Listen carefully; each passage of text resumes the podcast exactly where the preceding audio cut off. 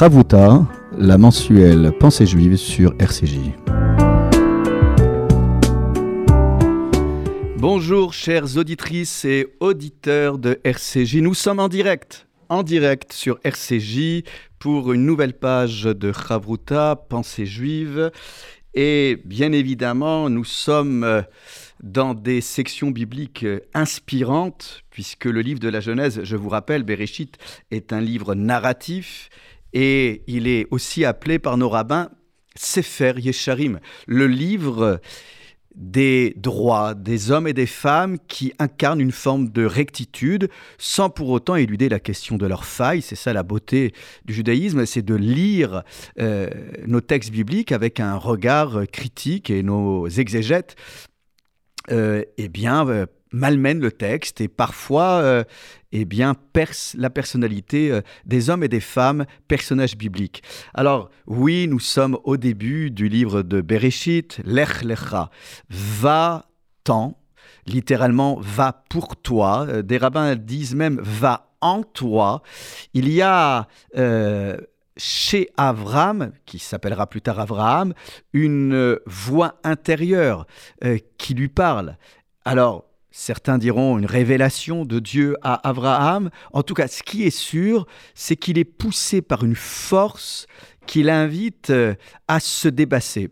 Et vous savez, quand on dit va-t'en, quitte tout, en fait, ce n'est pas entièrement vrai. Abraham euh, va quand même partir accompagné de son épouse Sarai, qui deviendra Sarah, de son neveu Lot, mais, très important, accompagné de bien. C'est important parce que dans le judaïsme, on ne fait pas vœu de pauvreté ou d'abstinence pour que Avram puisse incarner dignement le nom de Dieu sur terre. Il va falloir qu'il fasse œuvre euh, d'hospitalité.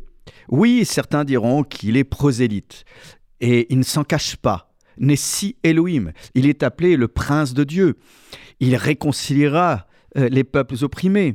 Il euh, invitera euh, les vanupiés, les miséreux, les hommes et femmes du désert.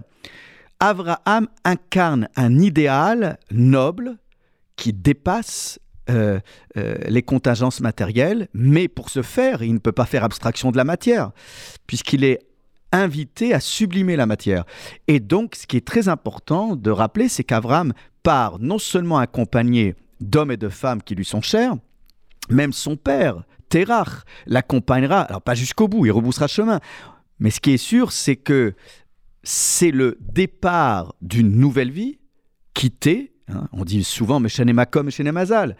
Euh, le Talmud nous dit que parfois il faut changer d'endroit dans lequel on s'est parfois encrouté pour changer euh, euh, son destin, puisqu'il n'y a pas de déterminisme historique, il n'y a rien d'écrit d'avance. On peut provoquer le destin.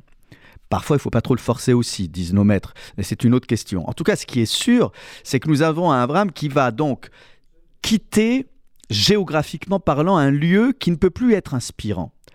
Oui, on, rappelle que c'est un lieu d'idolâtrie, c'est un lieu qui l'empêcherait de se rapprocher de Dieu.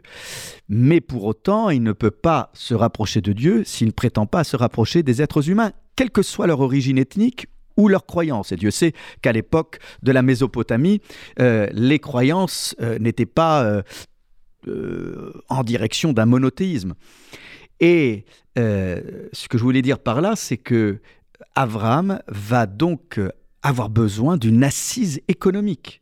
Pas de biens, pas de matériaux, pas d'argent. Comment voulez-vous qu'il puisse incarner un idéal de vie? Ne faire abstraction de la matière Ce n'est pas l'idéal prôné par le judaïsme et ce n'est pas celui qui est incarné par Abraham. Donc c'est important de, de le dire. Alors, euh, la question qui va être au centre, je dirais, euh, de, de, de, de l'histoire d'Abraham avec l'Achlecha, c'est que il part pour aller en direction des nations. Puisque dès le début euh, de, cette section biblique, c'est-à-dire dès le début, chapitre 12, au verset 3, la vocation d'Abraham est très claire. C'est le pouvoir de bénir. Adam et Ève n'avaient pas le pouvoir de bénir. Ils étaient bénis par Dieu. Là, euh, en somme, Abraham va transmettre à Abraham le pouvoir de bénir, ce qui est un pouvoir énorme. Vous savez, on ne bénit pas assez les gens qu'on aime. Le vendredi soir, on est censé euh, euh, bénir son conjoint, bénir ses enfants. Euh, c'est important, la bénédiction. On s'en rappellera toute sa vie d'avoir été béni par ses parents et grands-parents. Donc, ne lésinez pas. Ne soyez pas économe ou avare de bénédiction et, et d'embrassade. Bien sûr, en famille, alors respect protocole sanitaire, euh, j'en conviens, mais en tout cas, ce qui est sûr, le pouvoir de bénir, c'est le pouvoir d'imposer ses mains. Hein, il n'y a pas besoin d'être Cohen, prêtre, pour bénir ses enfants. Vous êtes tous et toutes des prêtres et des prêtresses. Religieux, pas religieux, croyants, pas croyants. Ne, utilisez ce pouvoir. Et Abraham va l'utiliser à bon escient, puisque le texte dit kol mishpechot ha-adama. Et seront bénis à travers toi toutes les familles de la terre. Euh, et ça, c'est très important de le dire. La Bible du Rabina va même jusqu'à proposer la traduction suivante. Et par toi seront heureuses toutes les races de la terre. Donc, je dirais, il n'y a pas photo. Avec Abraham, il y a un destin abrahamique, un patrimoine, un héritage, un monde abrahamique. Fraternité d'Abraham. Et, ce n'est pas un message euh, comme ça, euh, peace and love, que je délivre. Il faut le rappeler encore plus qu'hier. Et le paradoxe qu'on va avoir à gérer tout au long euh, de, la lecture de ce livre de la Genèse, c'est qu'il y a une tension euh, constante dans le texte entre universalisme et particularisme. Euh, universalisme, on le voit, et seront bénis à travers toi.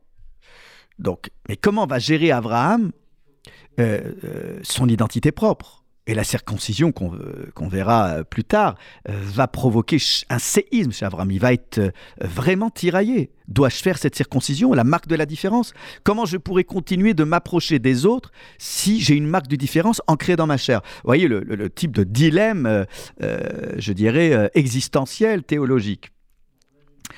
Il y a donc une tension entre ce que nous devons faire pour le monde, pour l'intérêt général, sans pour autant euh, euh, éluder la question de nos obligations personnelles. Abraham va devoir éduquer ses descendants. Euh, s'occuper de tout le monde sauf de ses proches, c'est aussi un problème. Et nous sommes tous confrontés à la même difficulté entre notre vie privée et notre vie publique, quel que soit le métier qu'on exerce du reste.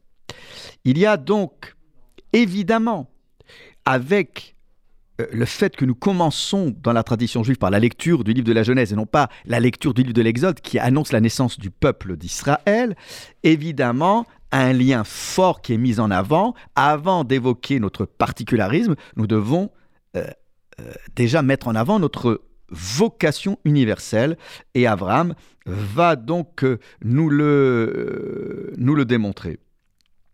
Alors, cette tension, évidemment, évidemment encore, euh, nous allons euh, euh, la poursuivre avec le texte.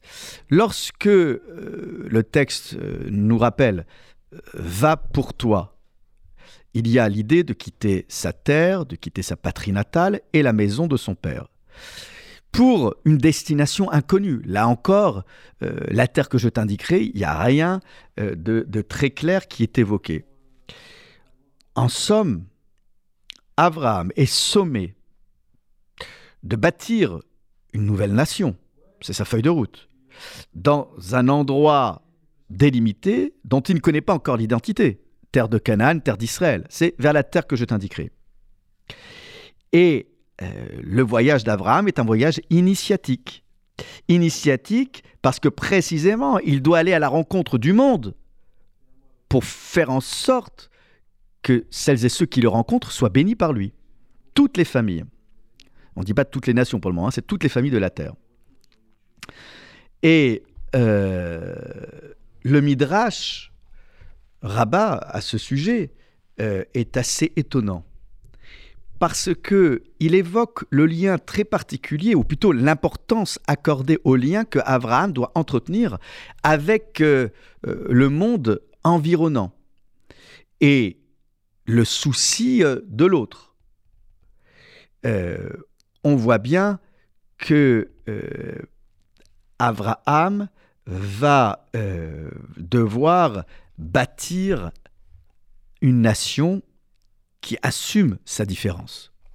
qui assume sa différence. Cette différence, j'en parlais il y a quelques instants, c'est la circoncision, mais ça sera également assez rapidement euh, la question euh, euh, d'une éducation et d'un rapport à la loi. Même si la loi n'a pas encore été donnée, il y a déjà, de manière très anachronique étonnamment, l'évocation du de la mitzvah, alors que la mitzvah, c'est la loi du Sinaï. Non, bien avant le Sinaï, déjà Abraham a pressenti le besoin de donner un cadre légal pour que cette vocation, parce qu'elle est encadrée, soit amplifiée et magnifiée. Nous reviendrons dans quelques instants euh, euh, sur le détail de cette thématique après une pause rafraîchissante. A tout de suite.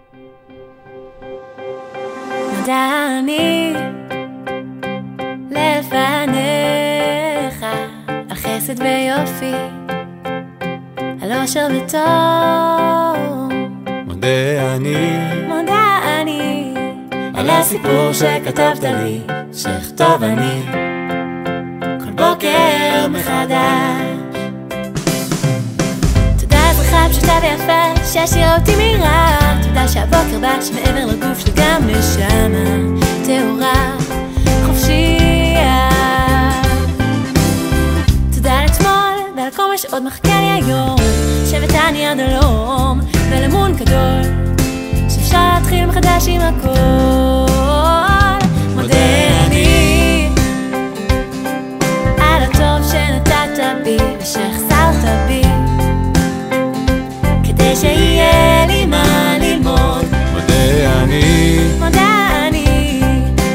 הסיפור שכתבת לי ושאכתוב אני. בוקר מחדש. שחזרת בי נשמתי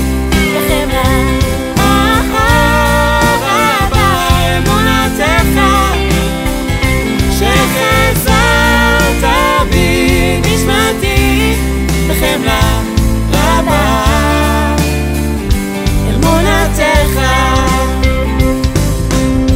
גם על הכאב שנתת לי לב להרגיש הכל חזק, להתאהב, להתאכזב ולקום שוב.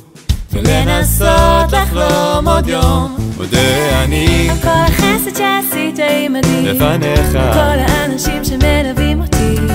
על החיוך של הקטנה כל נשימה ונשימה אני מודה לך. שחזרת בי נשמתי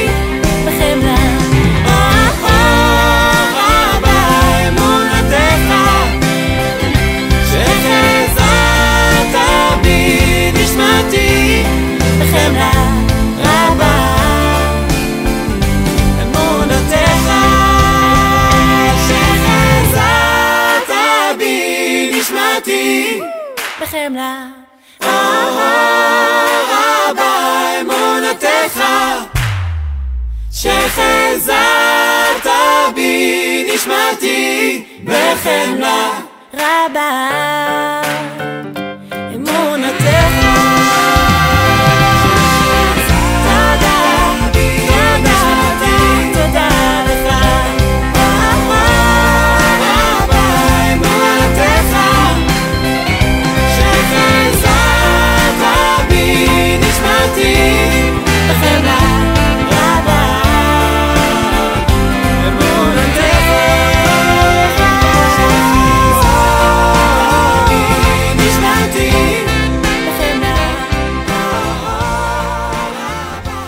d'entendre euh, ce mot d'Annie, euh, marque de gratitude et de reconnaissance, savoir dire merci dès le lever du matin.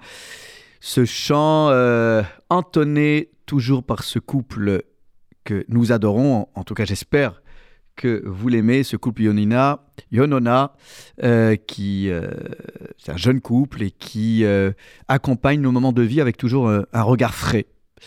Voilà, c'est toujours cette pause musicale que je vous propose avec ce couple que vous pouvez découvrir également sur YouTube.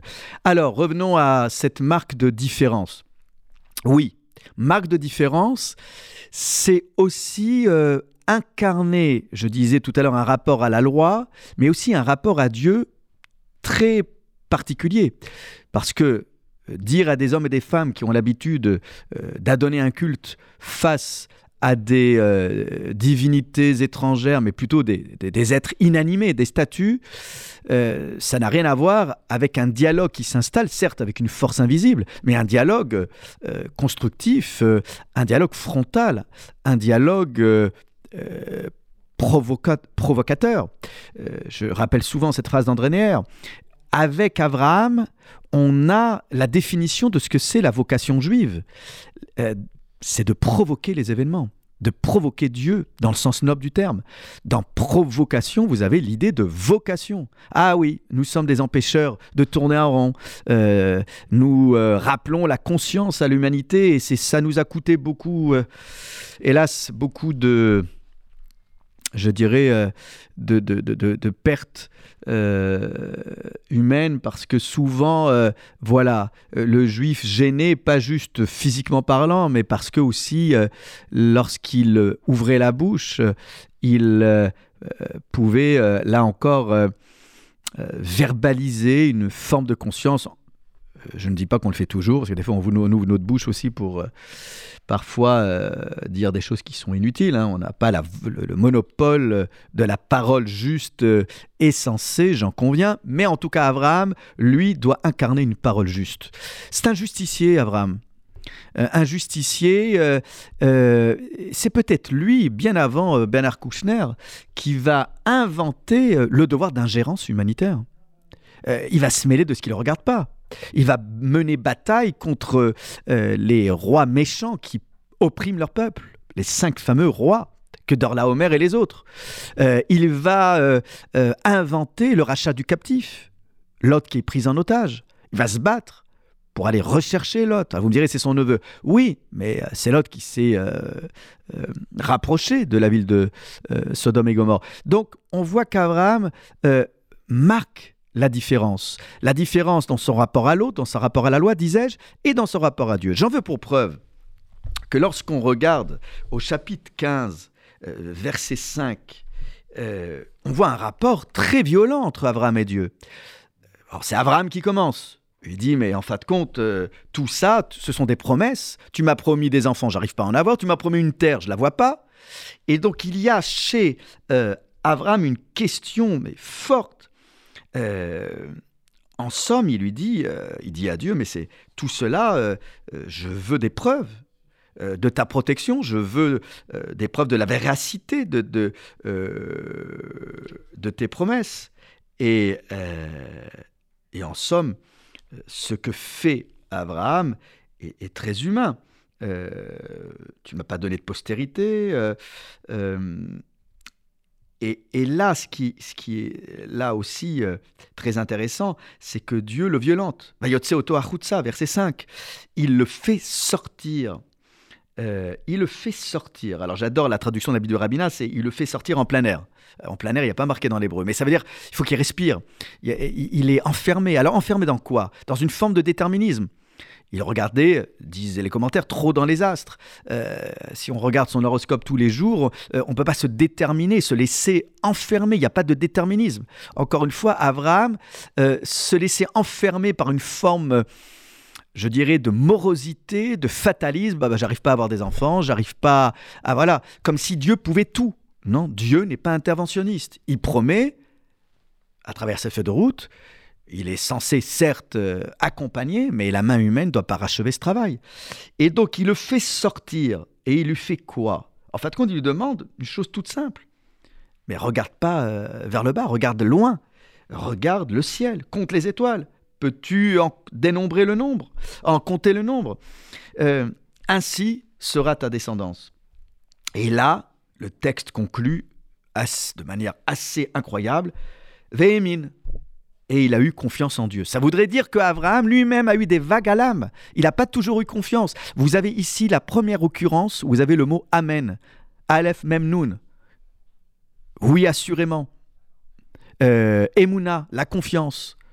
Euh, parce que c'est plutôt mieux de dire confiance que foi. En tout cas, ça veut dire qu'Abraham a dû profiter de cette sortie en plein air, si je peux m'exprimer ainsi, pour retrouver foi, pour retrouver confiance. Alors, vous me direz, mais quel rapport avec la différence? Mais parce que là encore, on voit bien qu'il y a un dialogue très, euh, je dirais, euh, tonique entre Dieu et Abraham. Euh, Abraham euh, ne subit pas, ne se soumet pas à une forme de destin dans lequel il, étouffe.